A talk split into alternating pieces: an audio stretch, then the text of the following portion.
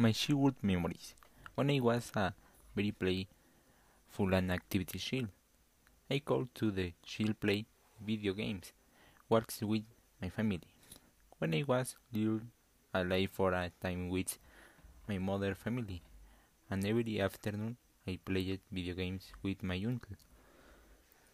And every day I went for a walk with my mother to the park, to the supermarket, etc.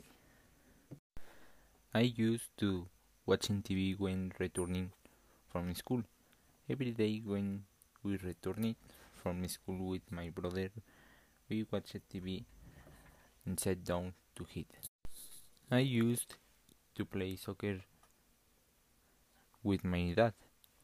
When my father suffered an accident, is hit Lavik, he was on disability for a half a year. Another time in the afternoons, we went to play soccer every day. I used to play with my friends during breaks.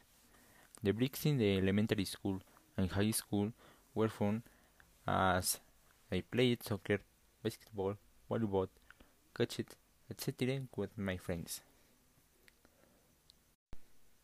I didn't used to go to with friends.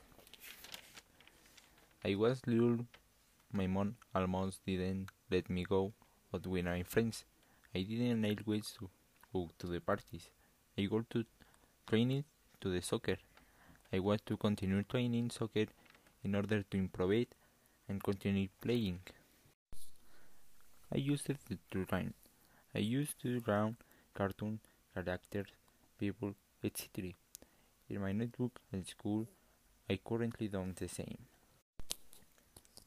That's all, thanks.